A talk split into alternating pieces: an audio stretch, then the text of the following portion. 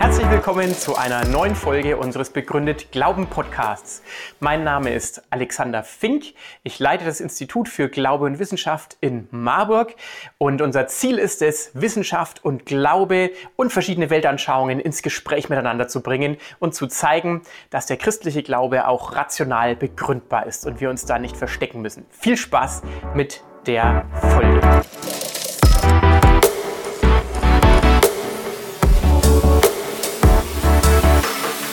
Zur Frage, ist die Auferstehung ein historisches Ereignis? Und ich möchte das Ganze in vier Punkten anpacken. Erstens die Frage, warum so viel Wirbel um so ein Ereignis vor ungefähr 2000 Jahren? Ähm, und dann werden wir sehen, werden wir ganz organisch zu den nächsten Fragen übergehen. Sind die Evangelien glaubwürdig? Was spricht für die Auferstehung? Und was bedeutet das für uns, wenn es denn passiert sein sollte? Warum so viel Wirbel? Ich glaube, die Default-Anschauung in unserer Gesellschaft heutzutage kann man ganz gut mit Jacques Monod zusammenfassen, Nobelpreisträger für Biochemie, für Chemie 1965 in seinem Buch Zufall und Notwendigkeit. Wenn der Mensch diese Botschaft in ihrer vollen Bedeutung aufnimmt, dass nämlich alles Zufall und Notwendigkeit ist und es nichts anderes gibt als das materielle Universum, dann muss der Mensch seine totale Verlassenheit, seine radikale Fremdheit erkennen. Er weiß nun, dass er seinen Platz wie ein Zigeuner am Rande des Universums hat, das für seine Musik taub ist und gleichgültig gegen seine Hoffnungen, sein Leiden und seine Verbrechen.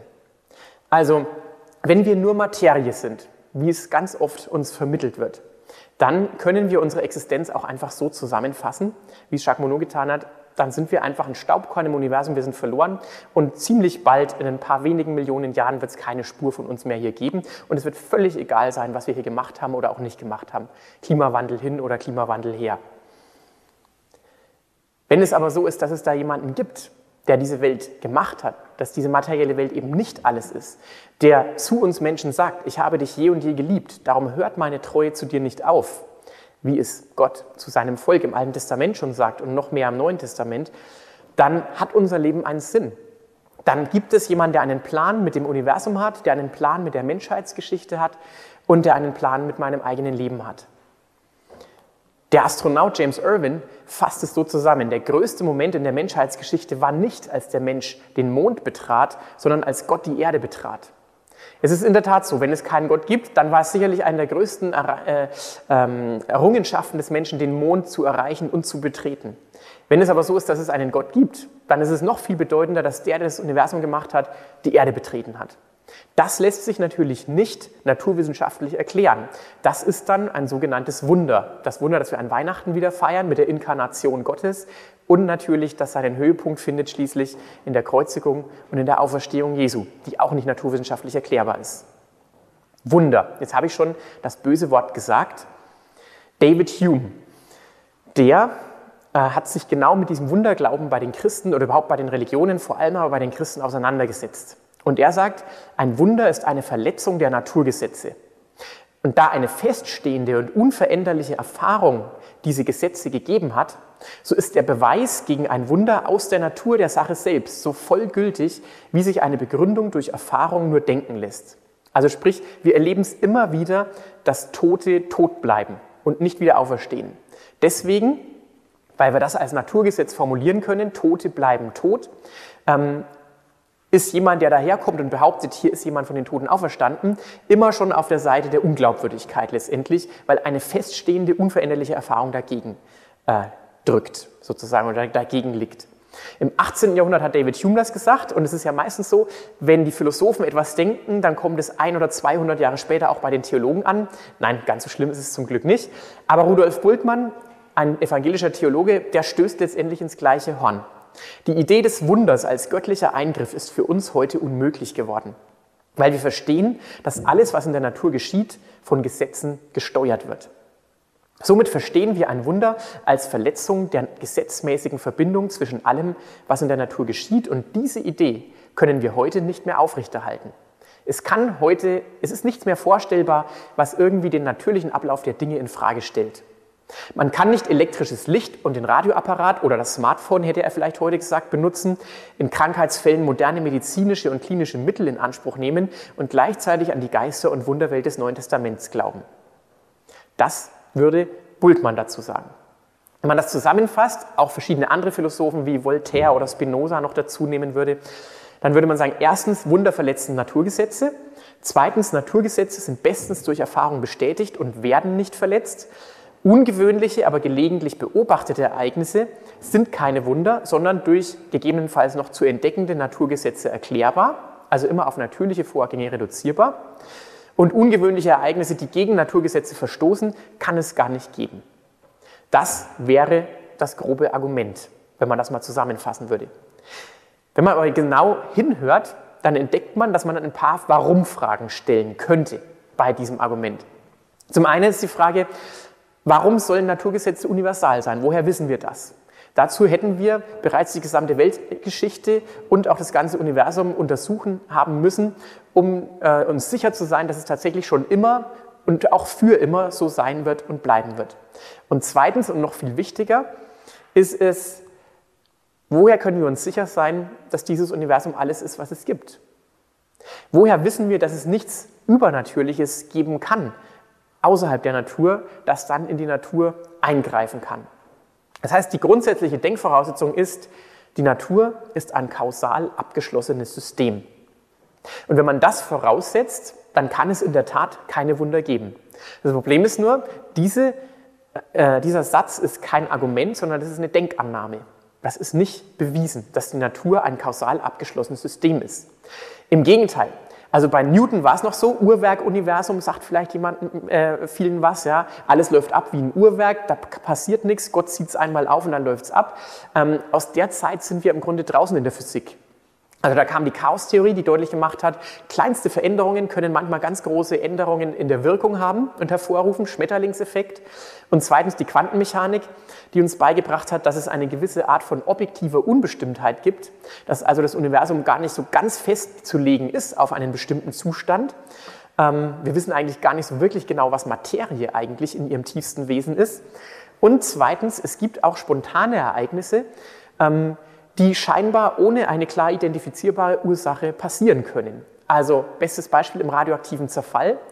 Für eine große Menge von radioaktiven Atomen kann ich vorhersagen, wann die Hälfte zerfallen sein wird. Aber wenn ich ein einziges radioaktives Atom, beziehungsweise den Atomkern nehme und messen und, und vorhersagen möchte, wann der zerfällt, kann ich nur eine Wahrscheinlichkeit abgeben, aber ich kann nicht vorhersagen, ob der in ein paar Sekunden, in der Halbwertszeit oder in ein paar Millionen Jahren zerfallen wird.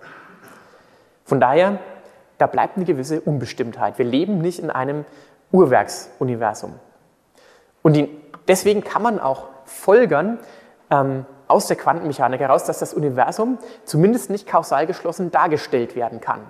Es gibt zwar noch einen gewissen Streit, wobei es eigentlich ziemlich plausibel ist, dass das Universum wahrscheinlich kausal offen ist, zumindest auf der quantenmechanischen Ebene.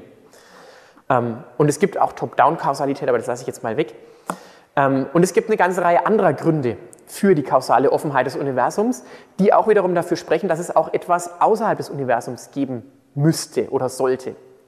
Erstens unser menschlicher Verstand. Warum können wir logisch denken? Wenn unser Denken nur das Produkt unserer Atome ist, kann ich immer sagen, ich denke, was ich denke, weil meine Atome mich dazu zwingen. Und ihr denkt, was ihr denkt, weil eure Atome euch dazu zwingen. Ende der Debatte. Warum sollen wir noch Gründe austauschen, wenn unser Denken sowieso materiell vorgegeben ist, durch rein materielle Prozesse? Zweitens, das Universum selbst hat einen Anfang, wie uns die Physik glaubwürdig versichert hat, seit knapp 100 Jahren. Also muss es auch irgendwie eine Ursache haben. Es ist nicht selbsterklärend. Irgendwas ist da verantwortlich, dass das Universum existiert. Dann gibt es noch eine ganze Reihe anderer Fragen. Warum zum Beispiel basiert alles Leben auf Information? Information deutet eigentlich fast immer, wenn wir Informationen finden, auf einen intelligenten Sender. Also ich lasse jetzt mal diese Punkte weg. Ich möchte nur deutlich machen, es gibt eine heiße naturwissenschaftliche Diskussion auch darüber, ob es nicht innerhalb der Naturwissenschaft schon Argumente dafür gibt, dass wir das Universum gar nicht rein materiell aus sich selbst heraus erklären können. Deswegen ist die Frage, welche Logik ist korrekt? Kann man sagen, es ist ein Fakt, dass Gott nicht existiert, Also folglich muss man die Auferstehung rein natürlich erklären. Oder ist es logischer zu sagen, es ist ein Fakt, dass es Menschen in der Geschichte gab, die die Auferstehung Jesu bezeugt haben und dafür sogar ihr Leben riskiert haben. Und als Folge wäre dann die entsprechende Forschungsfrage, entspricht diese Vorstellung einer Realität? Ist Jesus Christus wirklich historisch von den Toten auferstanden? C.S. Lewis schreibt in seinem Buch über Wunder in etwa folgenden Satz, wenn es einen aktiv handelnden Gott gibt, dann gibt es keine Sicherheit gegen Wunder. Also wenn da jemand ist, der noch größer als das Universum ist, der verantwortlich für die Existenz des Universums ist, dann gibt es keine Sicherheit gegen Wunder. Und dann begegnen wir dem Selbstanspruch von Jesus Christus in den Evangelien. Dort behauptet er einmal ganz direkt, nämlich beim Verhör, das auch letztendlich zu seiner Kreuzigung dann geführt hat, vor dem hohen Priester. Bist du der Christus, der Sohn des Hochgelobten? fragt der hohe Priester. Und Jesus aber sprach, ich bin. Amy auf Griechisch. Und Amy ist genau die Übersetzung im Griechischen des hebräischen Gottesnamens Eye, ich bin. Das heißt, das ist nicht einfach nur, ja, ich bin's, so, also so ganz lapidar, sondern er antwortet gleich noch mit dem Namen Gottes. Und kein Wunder, dass daraufhin der hohe Priester und seine Knechte so erzürnt waren, dass der Knecht des hohen Priesters Jesus sofort eine Ohrfeige verpasst, weil er Gott gelästert hat. Natürlich immer unter der Annahme, dass Jesus selbst definitiv nicht Gott sein kann. Er, hebt diesen, er erhebt diesen Anspruch auch indirekt, indem er Menschen Sünden vergibt, indem er Menschen heilt und so weiter. Und die Reaktion der Juden damals war, niemals haben wir so etwas gesehen. Also das war nicht einfach wie bei Monty Python eine Sandale, die irgendwo im Sand stecken geblieben ist und dann sagen alle, die Sandale, ein Zeichen. Sondern da ist was passiert, was wirklich gegen die herkömmliche menschliche Erfahrung ähm, gesprochen hat, was man noch nicht beobachtet hat, was ganz Neues. Und wenn jetzt jemand hier im Raum sitzen würde und behaupten würde, ich bin der Weg, die Wahrheit und das Leben, niemand kommt zum Vater als durch mich, dann habe ich nur drei Möglichkeiten, mit diesem, mit diesem Menschen umzugehen. Entweder sagt er das und weiß genau, das stimmt gar nicht von ihm, er ist nicht der Weg, die Wahrheit und das Leben, dann ist er schlecht. Oder die Engländer würden sagen, dann ist er bad. Oder er weiß gar nicht, dass das nicht stimmt und es stimmt auch gar nicht, dann ist er verrückt, dann ist er mad. Also bad, mad. Oder aber es ist eben jemand, der tatsächlich selbst Gott ist und dann stimmt es auch und dann ist er eben Gott. Aber viel mehr andere Möglichkeiten habe ich eigentlich gar nicht, äh, von so einem Menschen zu denken. Denn entweder ist er ein Lügner, ein Verrückter, oder es stimmt, was er sagt. Ich bin der Weg, die Wahrheit und das Leben. Niemand kommt zum Vater als durch mich. Also, man sieht, das ist eine sehr absolute Aussage. Ähm, und deswegen stößt die natürlich auch auf Kritik und muss auch geprüft werden. Nicht jeder kann einfach so einen Anspruch erheben. Deswegen ist natürlich auch eine der häufigsten Antworten darauf, vielleicht täuschen sich die Evangelien ja. Vielleicht stimmt da ja irgendwas nicht bei den Evangelien. Sind denn die Evangelien überhaupt glaubwürdig? Wann ist überhaupt ganz allgemein in der Geschichtswissenschaft eine Quelle, eine historische Quelle vertrauenswürdig? Generell sagt die Althistorikerin Helga Botermann, eine Quelle, die wir entdecken, hat zunächst einmal grundsätzlich Anspruch auf Glaubwürdigkeit. Der Kritiker trägt die Beweislast. Er muss sozusagen beweisen, dass eine Quelle hier lügt oder die, Faktenlage falsch darstellt. Also erstens muss man den Selbstanspruch einer Quelle prüfen. Was ist eigentlich die Absicht der Quelle? Ist es ein Mythos, wie zum Beispiel das, was rund um Troja und die Ilias sich renkt, auch wenn das wahrscheinlich sogar auch einen historischen Hintergrund hat, der aber natürlich mythologisch enorm verbrämt worden ist. Was ist die Absicht eines historischen Textes? Zweitens, die Datierung des Textes. Wie nah ist dieser Text am berichteten Ereignis dran? Oder beziehungsweise auf welche Quellen beruft er sich, die enorm nah an diesem Ereignis dran sind? Also Alexander der Große zum Beispiel, äh, der Roman von Alexander dem Großen, der ist etwa 300, 400 Jahre nach äh, dem Tod von Alexander dem Großen erst geschrieben worden. Trotzdem vertrauen wir darauf, dass das, was da drin steht, relativ akkurat die Ereignisse aus dem Leben von Alexander dem Großen wiedergeben. Drittens die Frage, wie gut ist dieser Text überliefert worden? Sind die Quellen noch unverfälscht vorhanden? Und viertens die Frage, finden wir auch andere Quellen, also andere Indizien, zum Beispiel eben archäologische Funde oder andere Texte, die mit diesen Quellen übereinstimmen. Wenn wir uns also mit der Auferstehung Jesu beschäftigen wollen, kommen wir nicht daran vorbei, uns die historischen Quellen, insbesondere mal die Evangelien, anzuschauen, die genau von dieser Auferstehung eben Zeugnis geben. Was ist der Selbstanspruch der Evangelien? Das Lukas-Evangelium fängt da gleich sehr deutlich an, versteckt also seine Absicht gar nicht, sondern macht sie gleich ganz deutlich. Da es nun schon viele unternommen haben, einen Bericht von den Ereignissen zu verfassen, die sich unter uns zugetragen haben, wie sie uns die überliefert haben, die von Anfang an Augenzeugen gewesen sind, hat es auch mir gut geschienen, der ich allem von Anfang an genau gefolgt bin, es dir, hochedler Theophilus, der Reihe nach zu schreiben, damit du die Zuverlässigkeit der Dinge erkennst, in denen du unterrichtet worden bist. Dieses Proömium oder diese Einleitung, die kann man auch vergleichen mit anderen antiken Geschichtsschreibern, wie mit Herodot.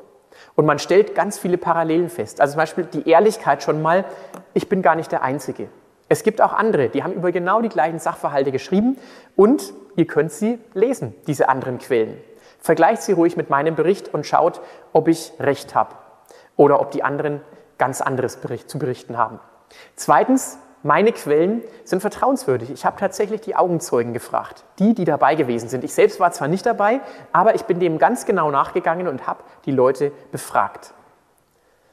Und das Ziel ist es, anhand der Darstellung im Evangelium zu erkennen, was passiert ist. Das heißt, die Evangelien wollen im Grunde Biografien einer historischen Person sein, so wie es auch ein übliches Genre in der damaligen Zeit war. Es gibt eine ganze Reihe von antiken Biografien. Die sind meistens nicht so aufgebaut wie heute Biografien, dass die mit der Geburt anfangen und mit der Kindheit und so weiter, sondern typischerweise sind Biografien in der Antike konzentriert auf die zentralen Ereignisse warum dieser Mensch Bedeutung hat für uns, also meistens die letzten Lebensjahre. Und genauso ist es auch bei den Evangelien. Über die Hälfte der Evangelientexte beschäftigen sich eigentlich so mit den letzten Wochen im Leben Jesu, weil da die entscheidenden Ereignisse passiert sind, ähm, die für uns von Bedeutung sind. Das Johannesevangelium ist auch ganz offen, allerdings nicht ganz am Anfang, sondern dann erst später am Ende, so gleichsam als Unterschrift. In Kapitel 21, das ist der Jünger, der von diesen Dingen zeugt. Also sprich, hier schreibt jemand seine Unterschrift runter, das habe ich übrigens selber gesehen, was ich hier geschrieben habe. Und wir wissen, dass sein Zeugnis wahr ist. Es gibt aber auch viele andere Dinge, die Jesus getan hat. Wenn diese alle einzeln niedergeschrieben würden, so würde, scheint mir die, selbst die Welt die geschriebenen Bücher nicht fassen. Also sprich, ich erhebe keinen Anspruch auf Vollständigkeit. Lest auch andere Quellen, ähm, schaut, was andere geschrieben haben, aber das, was ich schreibe, stimmt, aber es ist nicht vollständig.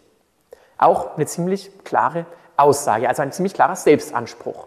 Das sagt jetzt noch nichts darüber aus, ob das jetzt so stimmt oder nicht, aber es ist der Selbstanspruch, den wir in den Evangelien ganz klar finden. Und dieser Selbstanspruch wird auch durch die Sprache der Evangelien bestätigt. Die Sprache der Evangelien ist verglichen zum Beispiel mit der Ilias oder mit der Odyssee relativ nüchtern. Wenige Ausschmückungen, aber viele Details. Viele Orte zum Beispiel, viele Personen werden sogar mit Namen angegeben. Die Datierung anhand römischer und jüdischer Herrscher wird immer wieder vorgenommen. Geschlechtsregister werden sogar angegeben, quasi als Personalausweis.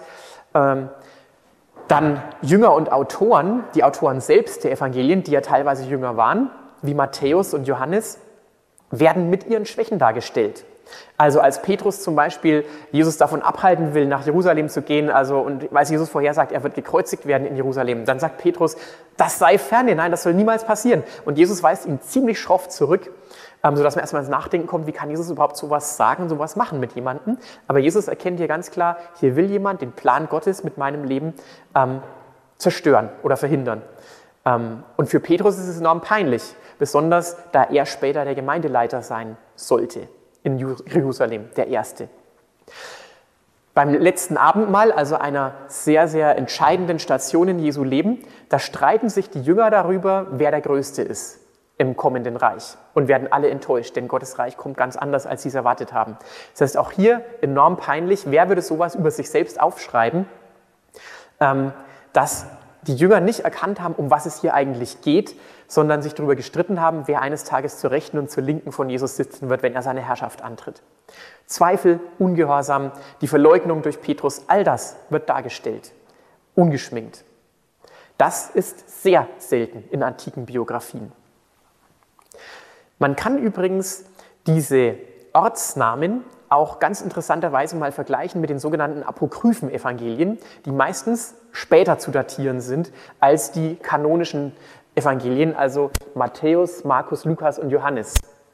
Wenn man nämlich zählt, wie viele Ortsangaben jeweils vorkommen in den Evangelien, dann das Thomas-Evangelium oder das Judas-Evangelium oder das, Petrus, äh, die, äh, äh, das Petrus-Evangelium dagegen hält, dann stellt man fest, dass die Ortsangaben bei den vier kanonischen Evangelien viel Raum einnehmen.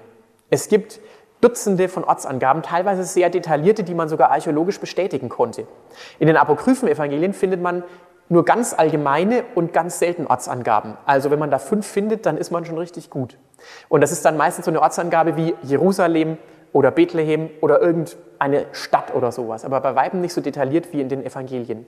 Was auch dafür spricht, die Zielsetzung der Evangelien ist es nicht in erster Linie, irgendwelche geheimnisvollen Lehren weiterzugeben, sondern Geschichte darzustellen, die wirklich passiert ist. Nur mal ein Beispiel, das Thomas-Evangelium. Das Thomas-Evangelium ähm, fängt so an. Dies sind die geheimen Worte, die Jesus der Lebendige sprach und Judas, Thomas, der Zwilling, aufschrieb. Also schon mal eine ganz andere Atmosphäre gesetzt. Ja? Wir haben gerade die anderen Evangelien, äh, die Einleitung bzw. die Unterschrift sozusagen gelesen. Da geht es darum, ihr sollt es erkennen. Ähm, und ihr könnt es alles nachprüfen. Andere haben auch darüber geschrieben. Und hier ist das sind die geheimen Worte. Also, pass auf. Ähm, dann findet man da drin auch manche Verse, wie zum Beispiel, äh, die sehr an das Evangelium erinnern, aber noch so kleine Ergänzungen, wichtige Ergänzungen beinhalten. Gib dem Kaiser, was dem Kaiser gehört, gib Gott, was Gottes gehört, was Gott gehört, das kennen wir aus dem Evangelium, und gib mir, was mir gehört. Wie wichtig ist das denn, kann ich nur sagen. Also man merkt schon, da ist irgendwie auch nochmal ein anderer Lehrstil, habe ich so den Eindruck. Und ganz am Ende, und es zeigt vielleicht auch schon mal ganz gut, warum dieses Evangelium auch nicht im Kanon gelandet ist, das Thomas-Evangelium, auch wenn Dan Brown total auf dieses Evangelium abfährt. Simon Petrus forderte, Maria soll uns verlassen, denn Frauen verdienen das Leben nicht. Jesus aber sprach, seht, ich werde sie männlich machen, sodass sie ein lebendiger Geist wird, wie auch ihr Männer. Denn jede Frau, wenn sie sich männlich macht, geht ins Himmelreich ein. Also Manche sind vielleicht ein bisschen traurig, dass das nicht in den Evangelien gelandet ist. Ich glaube, es hat seinen guten Sinn gehabt, warum das Thomas-Evangelium nicht dabei ist. Wie nahe kommen wir eigentlich im ganzen Neuen Testament an den historischen Jesus heran? Und selbst in der historisch-kritischen Theologie ist man da ziemlich unumstritten der Meinung, dass wir sehr, sehr nahe rankommen, vor allem mal über den ersten Brief des Apostels Paulus an die Korinther. Der wurde nämlich etwa um das Jahr 50 nach Christus geschrieben und da schreibt er, denn ich habe euch vor allem überliefert, was ich auch empfangen habe. Und dann kommt im griechischen Text im Grunde ein Hymnus, also mit einem gewissen Metrum, dass Christus für unsere Sünden gestorben ist nach den Schriften und dass er begraben wurde und dass er auferweckt worden ist am dritten Tag nach den Schriften. Man kann nun aus den anderen Briefen, dem Galaterbrief zum Beispiel und aus der Apostelgeschichte, gut rekonstruieren, wann Paulus denn eigentlich in Jerusalem gewesen sein muss, wann er also das empfangen haben sollte, von dem er hier schreibt. Also der Tod Jesu fand entweder im Jahr 30 oder im Jahr 33 nach Christus statt. Da gibt es unterschiedliche Meinungen. Vielleicht ist ein bisschen wahrscheinlicher 33, aber ich möchte mich da nicht festlegen.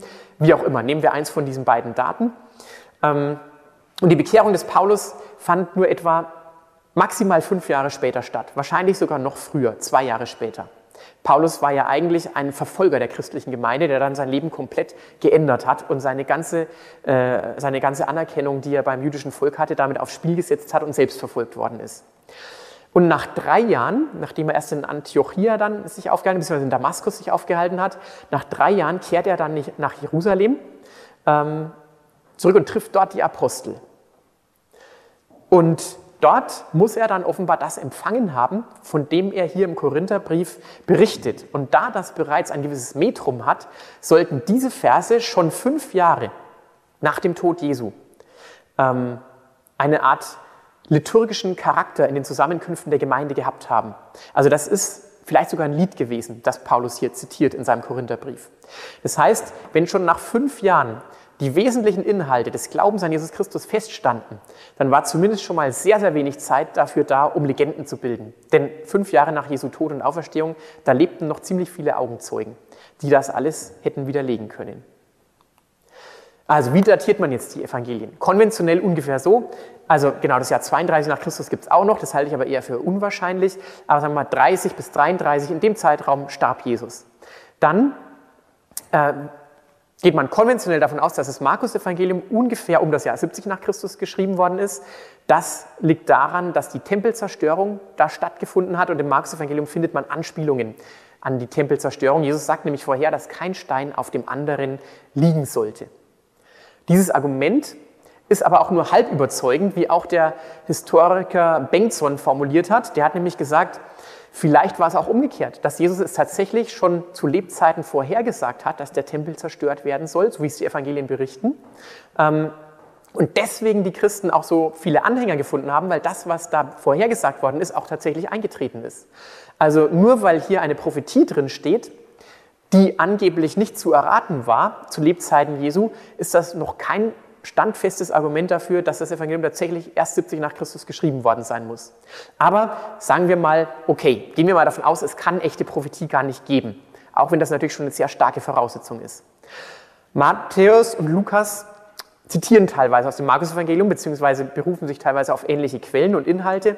Deswegen geht man davon aus, weil sie aber dafür etwas umfangreicher sind, dass sie erst nach Markus entstanden sind, also vielleicht erst im Jahr 80 nach Christus oder im Jahr 90 nach Christus. Das Johannesevangelium wird wegen seiner komplexen Theologie und seinem Bezug auch auf griechische Werte, wie Logos zum Beispiel, was Wort und Vernunft und so bedeutet, und dabei in der stoischen Philosophie eine große Bedeutung hatte, erst in die Phase etwa Ende des ersten Jahrhunderts, Anfang des zweiten Jahrhunderts datiert. Man hat es erst sogar ins Ende des zweiten Jahrhunderts datiert, musste man aber revidieren, weil man überraschenderweise Papyri gefunden hat, in Ägypten zum Beispiel, dass der auf das Jahr 125 nach Christus datiert worden ist. Also von daher, da hat man definitiv schon schriftliche Zeugnisse aus dem Johannesevangelium. Es kann nicht später geschrieben worden sein. Aber selbst bei dieser konventionellen Datierung, die eher pessimistisch ist aus meiner Sicht, sind immer noch die Augenzeugen am Leben. Einige, nicht alle, aber einige, 40 bis 60 Jahre Abstand zu den Originalereignissen. So ungefähr lernt man oft auch in der Schule, wie die Evangelien eventuell entstanden sind. Es gibt diese Loginquelle, also diese Sprüchequelle des Markus-Evangelium, und die haben dann jeweils mit dem Sondergut nochmal, also Matthäus und Lukas haben nochmal mehr zusammengetragen, zum Matthäus- und Lukas-Evangelium geführt und Johannes schreibt völlig unabhängig davon. Aber da gibt es auch ein paar Probleme damit, denn es gibt auch sogenanntes Sondergut bei Markus, das nur bei Markus auftaucht und bei niemandem anderen. Also von daher, entweder haben andere das, die anderen beiden das beide bewusst weggelassen oder ähm, es war doch ein bisschen unabhängiger, als man es so denkt und die haben vielleicht auch schon früher geschrieben. Es gibt auch eine alternative Theorie. Und da kann man sagen, das Lukas-Evangelium muss vor der Apostelgeschichte geschrieben worden sein, weil beides stammt vom gleichen Autor, von Lukas. Die Apostelgeschichte hört aber völlig überraschend auf. Wenn man die liest, denkt man, was ist denn jetzt los? Ist der Film jetzt abgerissen oder was? Ähm, nämlich noch vor dem Tod des Paulus, obwohl es eigentlich zu zwei Drittel in der Apostelgeschichte um das Wirken des Paulus geht, hört es plötzlich irgendwann in der Gefangenschaft des Paulus auf. Der, und der Tod des Paulus wird nicht mehr erwähnt. Den kann man aber historisch relativ gut datieren, wahrscheinlich eben in der Verfolgungszeit des Nero, also noch vor 70 nach Christus auf jeden Fall, wahrscheinlich etwa 64, 65 nach Christus. Wenn aber die Apostelgeschichte schon vor 70 nach Christus geschrieben worden ist, dann muss letztendlich auch das Lukasevangelium vorher geschrieben worden sein, denn, das, denn die Apostelgeschichte bezieht sich aufs Lukasevangelium. Wenn aber das Lukasevangelium schon vorher geschrieben worden ist, dann muss auch das Markusevangelium schon früher geschrieben worden sein, wenn man davon ausgeht, dass Lukas Markus als Quelle verwendet hat. Und dann gibt es noch weitere Theorien, äh, weil das Johannesevangelium aus irgendeinem Grund, wenn es nach 70 nach Christus geschrieben worden sein sollte, das einzige Evangelium ist, das mit keinem Wort erwähnt, dass der Tempel in Jerusalem zerstört worden ist, obwohl ganz viel im Johannesevangelium genau im Tempel stattfindet. Und es wäre höchst seltsam, wenn Johannes im Rückblick die Tempelzerstörung nicht noch erwähnt hätte. Das macht eigentlich keinen Sinn. Deswegen gibt es auch eine ganze Reihe von Theologen, die sagen, das Johannesevangelium ist vielleicht sogar das erste Evangelium. Kurzum, man hat nicht viele Daten, also radiometrische Datierung oder so ist schwierig, weil man hat nur Kopien. Ähm, man weiß nicht genau, wann die Evangelien wirklich geschrieben worden sind und man kann so oder so argumentieren, je nachdem, welche Denkvoraussetzungen man eben anwenden will. Zum Beispiel zur Frage, ist Prophetie möglich oder nicht. Aber wie auch immer, egal welchen Weg wir wählen, Im Optimalfall haben wir vielleicht nur 30 Jahre oder noch weniger. Im Worst Case haben wir etwa 60 Jahre bis zu den Evangelien. Und das sind immer noch Abstände, die bei der Niederschreibung von Geschichte vielleicht manchmal sogar hilfreich sind, um die Ereignisse mit einem gewissen Abstand auch darstellen zu können. Also von daher richtig gut. Man kann auf Wikipedia nachschauen, man sieht, dass es tatsächlich sogar eine Spannweite von 10 bis 60 Jahre nach den Ereignissen gibt. Also von daher die Evangelien kann man wirklich sehr nahe dran im Verhältnis zu anderen antiken Dokumenten an den Ereignissen bezeichnen.